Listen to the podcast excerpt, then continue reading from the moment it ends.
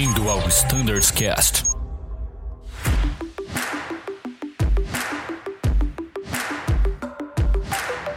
Fala galera que acompanha o Standards Cast, bem-vindos a esse episódio. Hoje o tema é RST Charlie do A330.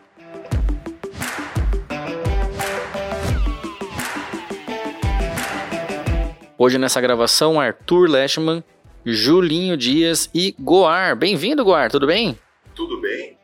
Prazer. Estou chegando aí, seguindo os passos do comandante Júlio Dias, trabalhar com esse time legal. Há um conhecimento mútuo aí entre eu e muita gente do 30.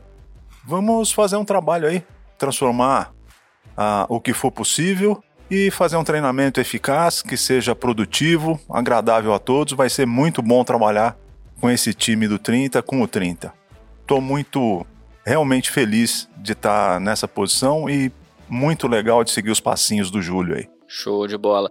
Agora a gente quer aproveitar esse episódio para te desejar as boas-vindas e a gente quer te conhecer um pouquinho mais, né? Eu já te conheci, você me ministrou a instrução na época que eu era copiloto do Embraer. Eu lembro da instrução, você com certeza não vai lembrar, porque são muitos que passam por ti, mas foi um, uma instrução bem proveitosa. É, queria que você se apresentasse, falasse um pouquinho da sua experiência e, e trouxesse aí essa, essa vivência para o pessoal que ainda não te conhece? É, uma vivência, né? Basicamente, eu trabalhei para três empresas na minha vida. Foram 22 anos de Varig, 12 anos na Embraer e é, 5 anos aqui na Azul, no Embraer, que é muito legal. E tive uma experiência com Airbus, né? Voei três anos como copiloto do A300, o antigo A300, mas muito parecido visualmente com o 30, muitos sistemas similares. Uh, e no Embraer, na Embraer, né, a gente teve a chance de voar no mundo inteiro, é uma característica de quem voa na Embraer. Então a gente também teve essa experiência com outras empresas, outras culturas e vamos trazer isso para cá. Vamos somar isso também à operação e ao treinamento do 30. Muito legal.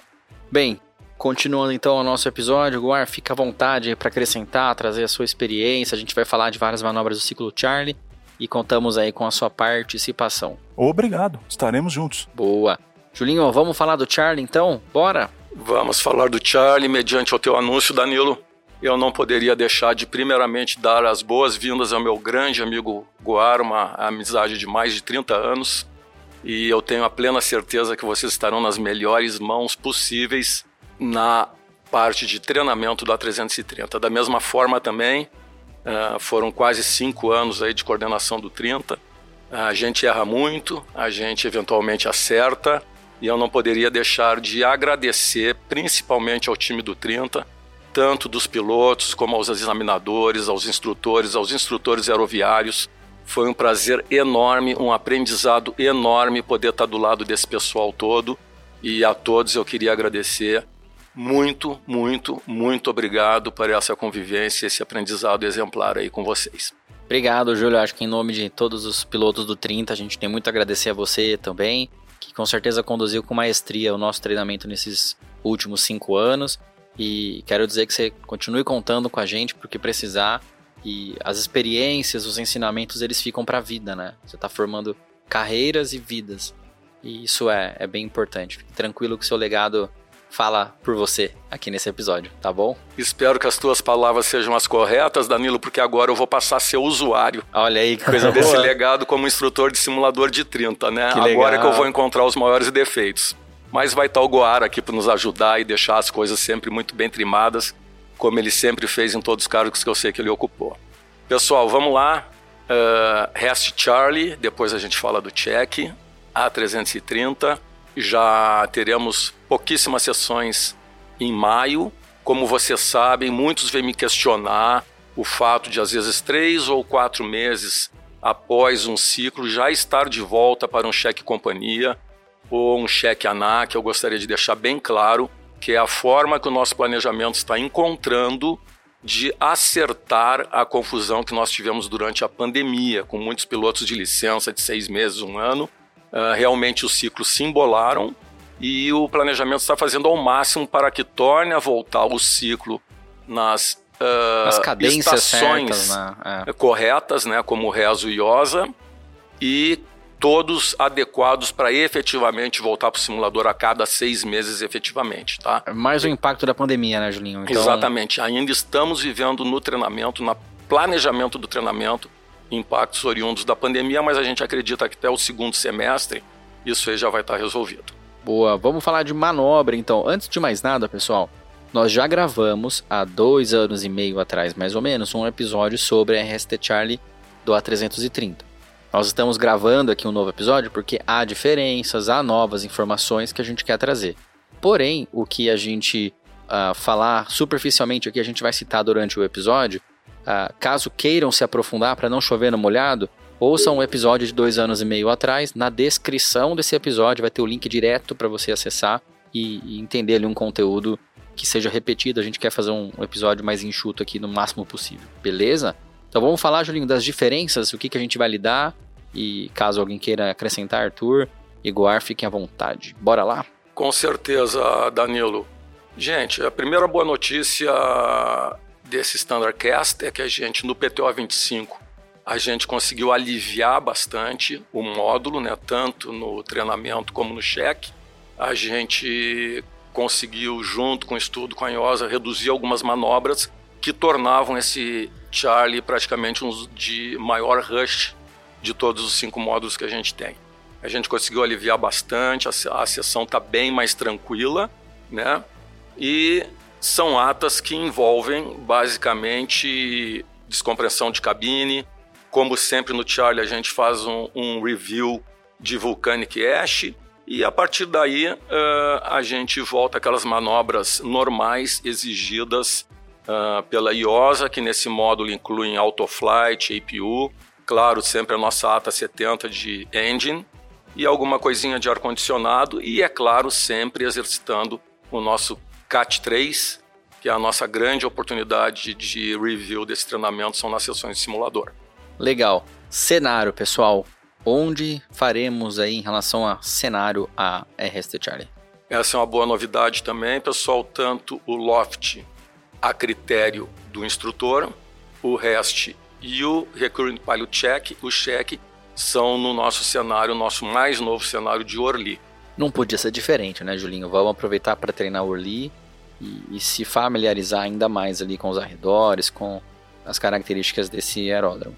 Teremos Cold Weather em Orly? Não, não teremos Cold Weather. Uh, ele, nós temos sessões agora voltadas no novo manual Loft para Cold Weather Tá. Uh, que é óbvio ideal, serão aplicadas com certeza no segundo semestre, nos preparando para o cenário de inverno europeu. Legal. Na sessão especificamente, não treinamos o cold weather. Mas também não vai estar Cavoc, né, Julinho? Não, não. Sempre CAT 3, galera. CAT 3, fica a dica então, tá?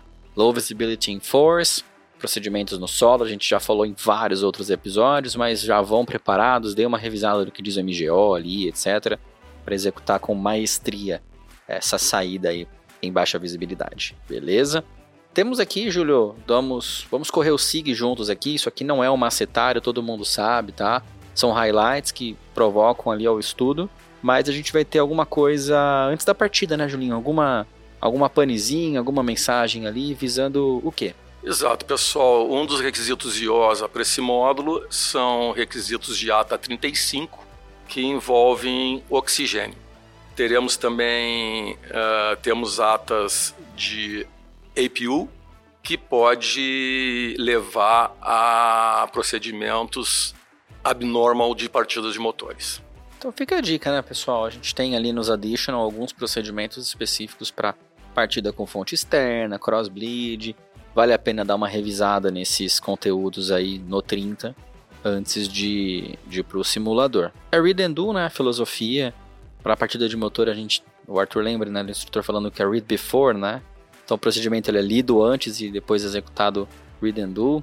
Mas, enfim, vale a pena dar uma olhadinha de como o FCTM lida com a additional de motor no solo. Danilo, só queria relembrar um pouco do que, que o Charlie não é só do 30, né, mas também estende-se ao 50. E enquanto no 30 a gente tem a referência ao, a todas essas questões de supplementary procedures de, de motor como additional procedure do QRH.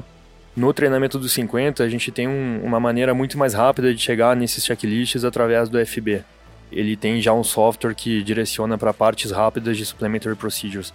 Por causa disso, nosso QRH no 50 não tem esse additional procedure, então um, um reminder né, para o grupo que está voando 50 que nesse momento vai se referir ao procedimento via FB do avião e não via Additional Procedure. Boa. Muito bem colocado, Arthur. Eu gostaria de complementar também, já que a gente falou de START, uh, eu fui direto ao final, capítulo final do livro, né? Na realidade, o que a gente tem no nosso Additional, que é RAID, no caso do 30, né? São Supplementary Procedures, né? Isso como aí. a Crossbleed Start, ou utilizando a fonte de solo, de low pressure, mas que podem levar também a Abnormal Start. É isso aí. Demos a dica, hein, pessoal? Estudem esses cenários todos aí e vale a pena a gente ir preparado para tirar o maior proveito possível do nosso simulador. O cenário do Training Charlie, a gente vai estar tá pesado, né, Julinho? Exatamente. A gente vem cumprindo uma receita que tem dado certo. Uh, eu pego muito esse feedback com os pilotos e com os instrutores examinadores de simulador. A gente aproveita o primeiro dia de treinamento para heavyweight takeoff, overweight landing, né? É a chance que a gente tem de treinar uh, nessa condição. Eu costumo dizer que hoje o piloto de 30 e 50 da Azul, ele voa seis aviões. Ele voa o céu leve e o céu pesado, o neo leve e o neo pesado, e o 350 leve e pesado, que vocês sabem, se acaba sendo seis aviões diferentes, né?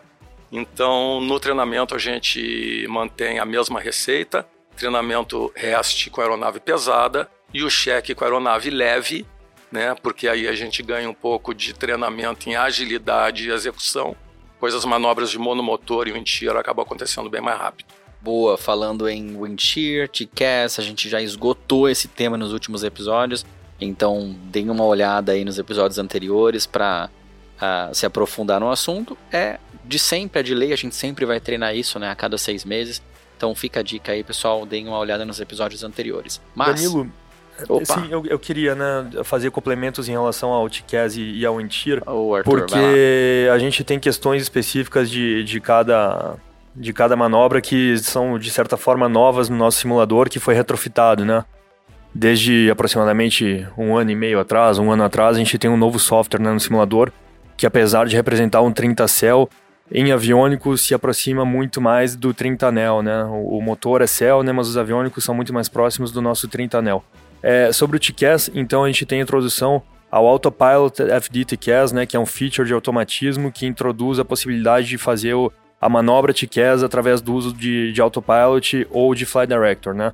O famoso TCAS Blue, que todo mundo fala, né? E a gente tem muito piloto vindo do, do 20 agora, né, para voar o 30. Eu sei que o 20 Neo aqui na Azul todos têm o, o, o Autopilot FD TCAS instalado. É, mas é, é, legal lembrar que a gente tem 30 Cell aqui na nossa frota também, né, que tem as diferenças. E, e, nele vai ter que ser sempre feito via manual, desligando os FDs, né? Então é uma lembrança para a gente sempre trazer nos briefings quando for voar um 30 Cell e tá lá na nossa contracapa do QRH em limitations, né? Lembrando que esse avião não tem. Mas falando um pouco do simulador e da manobra, é legal a gente lembrar que no final do, do da manobra, né, do, do Blue, quando a gente estiver clear of conflict, o modo TCAS sai do, do, da área vertical ali do FMA é, mas a gente sempre vai ter o TKS Blue seguindo armado, né? Ou seja, a gente ainda está num cenário no qual tem um. A gente está saindo de, uma manobra ativa, né? De um. De um, do modo ativo, sim, né? Sim, do, do Resolution Advisory, mas a gente ainda está no Traffic Advisory, né? Então ficar atento à possibilidade de reacontecer uma manobra TCAS, né? O TCAS Blue está ainda ativo ali, armado, pronto para que que aconteça né, essa, essa manobra de novo. E faz então, ou não então faz o canal de TCAS Blue quando ele fica azul ali? Depois, sim, leitura de FMA, sempre faço. Esse é o ponto. Sim, sim. O callout da manobra nada mais é do que uma leitura de FMA, do sim. começo ao fim. Então não Muito bem lembrado, desse Blue ali quando ele descer de novo. E, e, é claro que sempre pode acontecer uma manobra no qual o sistema não funcione, né? A gente tem que voltar para o modo antigo, vamos dizer assim, antigo entre aspas, né? Que é a TCAS I Have Control, desligando o, o FD, né? E seguindo a manobra manualmente. Boa. Exatamente, Bom. pessoal. Já que o assunto veio à tona, Uh, vou aproveitar para complementar. É previsto um TCAS Blue e um TCAS manual para cada piloto no decorrer do treinamento. E bem como o Arthur falou, a gente provoca esse TCAS manual, que é um requisito ANAC também, no 91, desabilitando os autopilots, que é a forma que a gente tem de cumprir com esse requisito e que para os pilotos treinem o TCAS manual. Dessa forma, a gente tem nossos pilotos preparados para esse tipo de situação no céu. Agora, Júlio, eu tenho uma questão em relação ao Intir. Dependendo da intensidade, pode acontecer o Alpha Floor, né? E por vezes, pós Alpha Floor, né, no, no céu a gente cai na situação de toga lock. uma vez que ele tenha saído desse modo. Como a gente se recupera do Togalock e retoma os modos de autotrust? Bom, pessoal, vocês sabem, os que voam 30 sabem que uma wind shear num 30 leve e dependendo do flap de decolagem existe uma grande possibilidade de flap over speed. Como o Arthur Bren falou, no céu o Alpha Floor vai levar a aeronave a um Togalock. Uh, às vezes só o full backstick não resolve a situação. Sempre lembrando, pessoal, que um full backstick é uma relação pitch peso, atitude, né? Então, uh, fiquem sempre atentos ao pitch de uma forma de não trazer speed para VLS, que numa situação de indixeiro seria muito perigoso. Mas voltando, entrou Togalock, a sugestão que eu daria no sentido de você ter essa proteção, que a sua redução de potência sempre aliviando o pitch para garantir que não exceda a velocidade flap seria o anúncio de FMA de Togalock já pode até desacoplar o autotrust, mantendo a potência em toga. Isso seria a garantia que se você for ingressar numa flap over speed, você terá um controle de potência para ajudar nessa redução de velocidade. Boa. E sempre lembrando, repetindo, uma redução de potência nessa situação é inerente a uma redução de pitch da aeronave.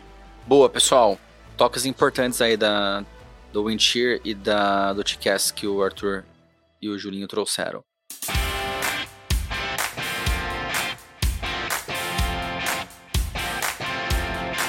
Tem uma característica bem distintiva do ciclo Charlie, que é o Volcanic Cash Encounter. É a única que a gente treina em todos os ciclos, né? E a gente falou bastante disso de novo na gravação anterior, mas eu acho que vale a pena comentar uma coisinha ou outra sobre essa manobra, porque gera uma certa carga de trabalho principalmente esse desdobramento do Volcanic Ash Encounter se tornar ali uma falha dupla de motor. O que, que a gente tem para falar sobre isso, pessoal? É, muito bem colocado, Danilo. É uma manobra que pode levar a muitas consequências, né? Porque você pode estar envolvido num all engine flame out, você pode estar envolvido numa perda de pressurização também, e eu digo que em qualquer estágio da nossa aviação, o melhor remédio é a prevenção. Então, muita atenção na meteorologia, no planejamento do voo com a sua central Dove. A gente tem vários cenários de vulcões em nossas rotas, então a prevenção é o melhor remédio. Desde que realmente você for pego de surpresa e sentir aqueles sintomas do Volcanic Ash, fogo de Santelmo, cheiro diferente no cockpit, na cabine. Existem casos relatados que o cheiro diferente foi reportado pelos comissários, os pilotos não perceberam. Regra número um, sair da situação. Regra número um, 180 graus e já estar preparado para um engine fail ou para um engine all flame out e inclusive com problemas de pressurização. Então, um cenário que requer bastante gerenciamento e com uma forte carga de trabalho. Legal. Lembrando que a gente também pode ter a contaminação do ar da cabine, né? Por gases tóxicos nesse caso. E existe todo o procedimento descrito tanto no QRH para Volcanic Ash Encounter. Se você tiver ali uma falha dupla de motor, você tem parte no ECAM, parte também no paper. Enfim, o FCTM vai falar bastante sobre isso. Vale muito a pena estudar em detalhes essa manobra, que é uma manobra bastante trabalhosa. E ela tem características bem legais, né, Julinho? Se você tiver uma falha dupla de motor seguindo o procedimento em altitude, você não vai conseguir no primeiro momento dar um, uma assisted start, certo? Você vai precisar fazer a partida utilizando o windmilling. Ah, e nesse caso você vai ter que trocar energia, no caso a sua velocidade e altitude, ah, para obter ali um, uma velocidade mínima e otimizada para essa partida em windmilling. Acho que vale a pena comentar, pessoal, que nesse cenário o padrão do checklist é tentar a partida dos dois motores simultaneamente, com aquele ciclo de 30 segundos, certo? após ah, você entrar no envelope em que a partida assistida é possível, via APU, obviamente, ah, abaixo do nível de voo 250, com as baterias já funcionando para suprir a partida dela, etc. É só ler. Aí sim muda um pouquinho a sequência e a lógica de partida, de tentativa de partida desses motores. Quer comentar alguma coisa sobre isso, Julinho? Com certeza, Danilo. Eu diria que esse cenário de Volcanic Ash, a possibilidade de All Engine Flame Out, Uh, são situações que, como a Reliable Speed, envolve um gerenciamento muito sereno, muito correto, porque poderão haver situações que o ECAN te indique você deverá ter um gerenciamento de saber trocar do ECAN para o QRH e do QRH para o ECAN, hum. em função do que estiver ocorrendo no momento. E muita atenção nesse estudo do All Engine Flameout, ele é muito bem construído, ele é muito bem descrito, e eu tenho certeza que se vocês tiverem esse QRH no sangue, o procedimento será feito da forma correta com serenidade. Esse é um dos segredos dessa manobra é a serenidade e num bom CRM dos dois pilotos saberem exatamente em qual situação eles se encontram. Porque pode ser um flame out de um motor, como pode ser um flame out dos dois motores. Depois que você conseguir religar um motor, você vai estar com outro inoperante. Pode exigir uma troca de QRH ou pode entrar um ECAN novo também. Então, a palavra-chave que eu digo, pessoal, é conhecimento conhecimento dos QRHs. O Danilo deu uma dica boa, o FCTM explica muito bem. O FCON tem informações muito importantes também. E eu tenho certeza que com esse conhecimento adquirido do QRH, FCON, FCTM, vocês vão ter um ótimo exercício no treinamento dessa falha.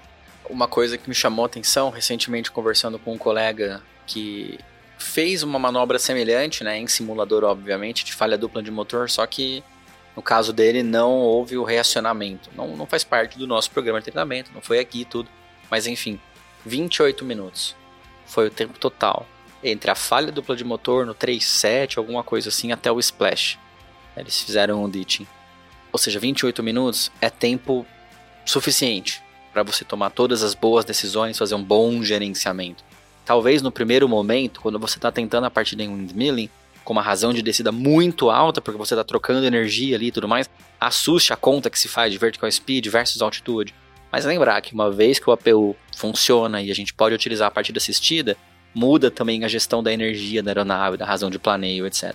Então, uh, nesse caso específico, não estou dando uma dica aqui, um macetário, mas só trazendo essa experiência que esse colega compartilhou, deu 28 minutos até o splash. Você é falou bastante muito, tempo. Muito legal o teu appointment aí Danilo, porque é, para vocês terem uma ideia da nossa preocupação com essa manobra, é uma manobra que é treinada a cada dois anos e meio somente.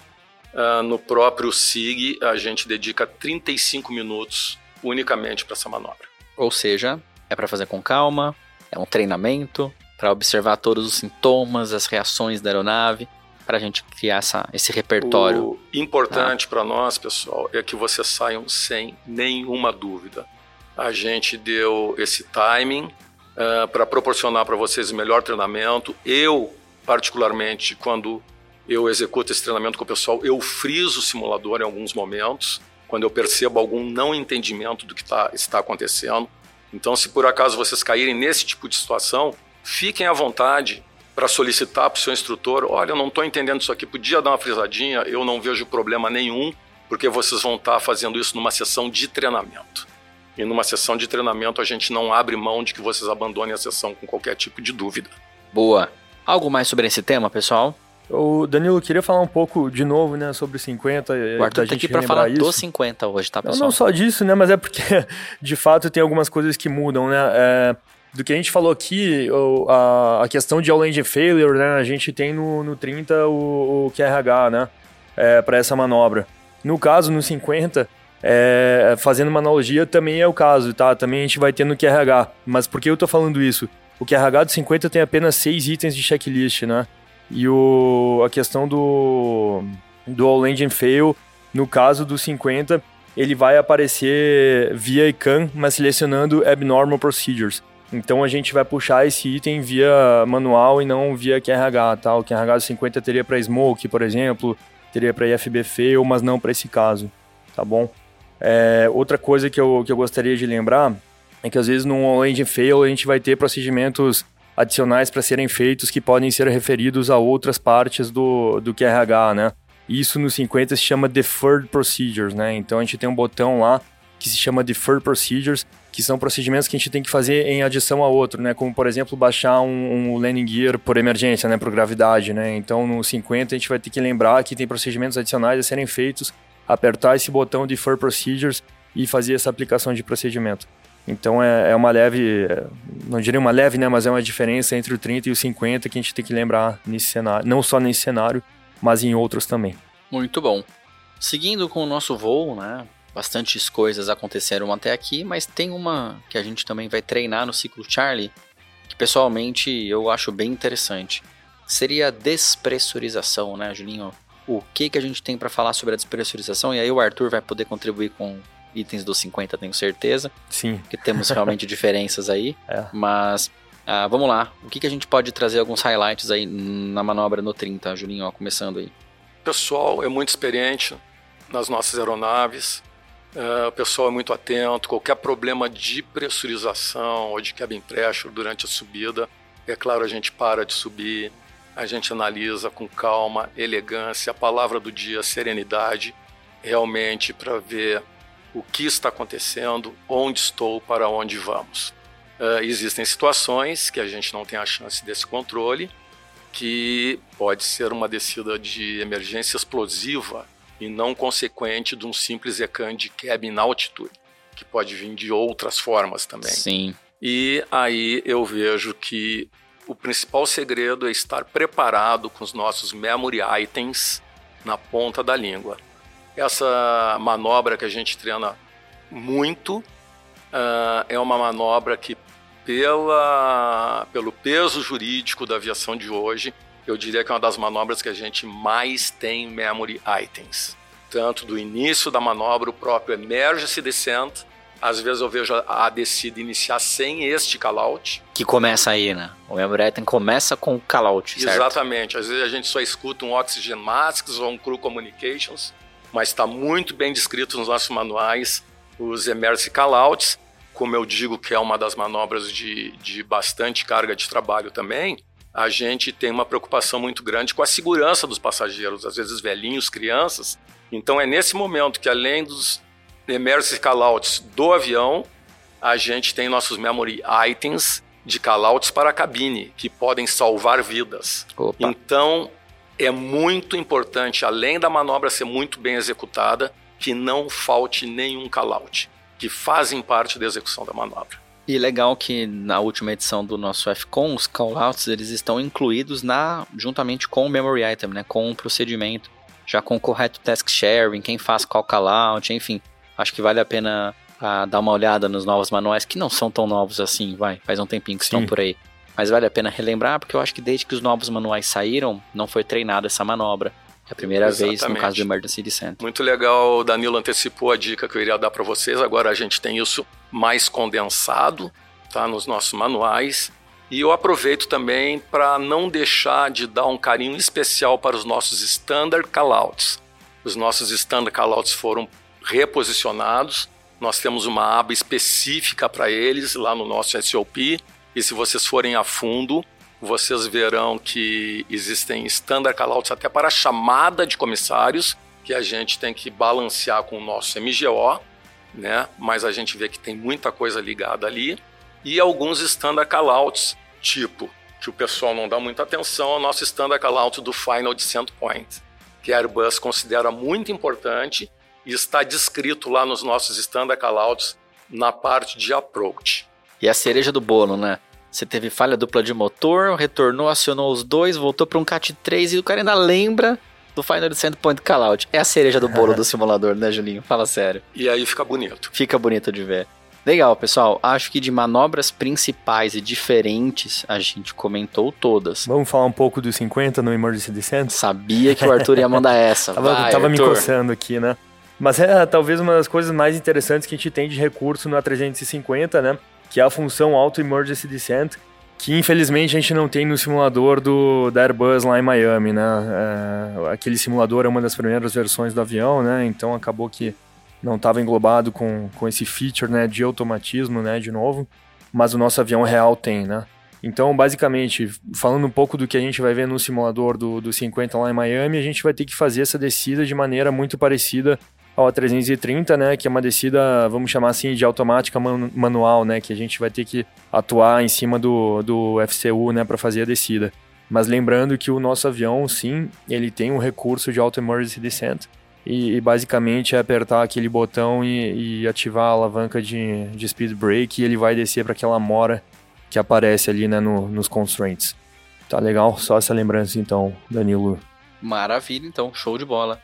Alguém quer trazer algum outro tema? Fechamos por aqui. Ah, eu acho que para a gente sentir o Standardcast completo, Danilo, uh, lembrando que nunca é demais, já que vocês vão estar com o manual aberto, estudando essas manobras que a gente não realiza todo dia, seria a hora de dar uma boa olhada também nas nossas aproximações CAT3, nas nossas falhas de motor e nas nossas arremetidas em CAT3. Boa, fica a dica, dá uma olhadinha lá em todas as possíveis falhas de motor são várias, né, E Julinho? falhas de autoflight também. Falhas de autoflight. Legal. Show de bola. Algo mais? Eu acho que a gente cobriu bem legal, Danilo, para esse módulo hoje. Espero que o pessoal goste e que tenha um bom uso dessas informações aí para o treinamento do time. Maravilha. Então, de novo, quero agradecer, Julinho, por todo o empenho, por toda a dedicação. Continue contando com a gente. Ah, e estamos realmente à disposição. Arthur, obrigado pela sua presença, trazendo obrigado, tudo sobre Danilo. 50 hoje. Obrigado, Júlio, por todos esses anos. Bem-vindo, Goar. E vamos em frente. É isso aí, Guar. Obrigado de novo. Esse canal também é teu, fica à vontade para utilizar o Standards Cash para transmitir o conhecimento, experiência para os nossos aviadores do 330. E deixo aqui a palavra contigo para uma consideração final. Consideração final é que vai ser um prazer trabalhar com vocês, junto com o Flight Standard e com esse grupo que assim é tão querido. Muita gente que eu conheço há muito tempo e muita gente que eu vinha conhecer aqui. Só vai ser difícil eu conseguir espelhar ah, o desempenho do Julinho, mas eu vou me esforçar, pessoal. Que Boa. isso, estaremos juntos o tempo inteiro, Guar. É isso aí, pessoal.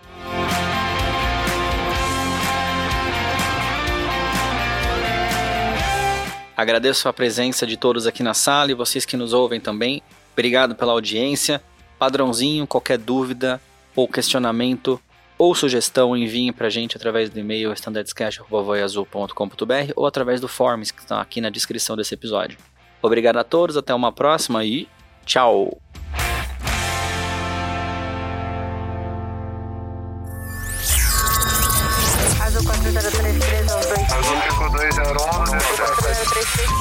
Você ouviu ao Standards Cast.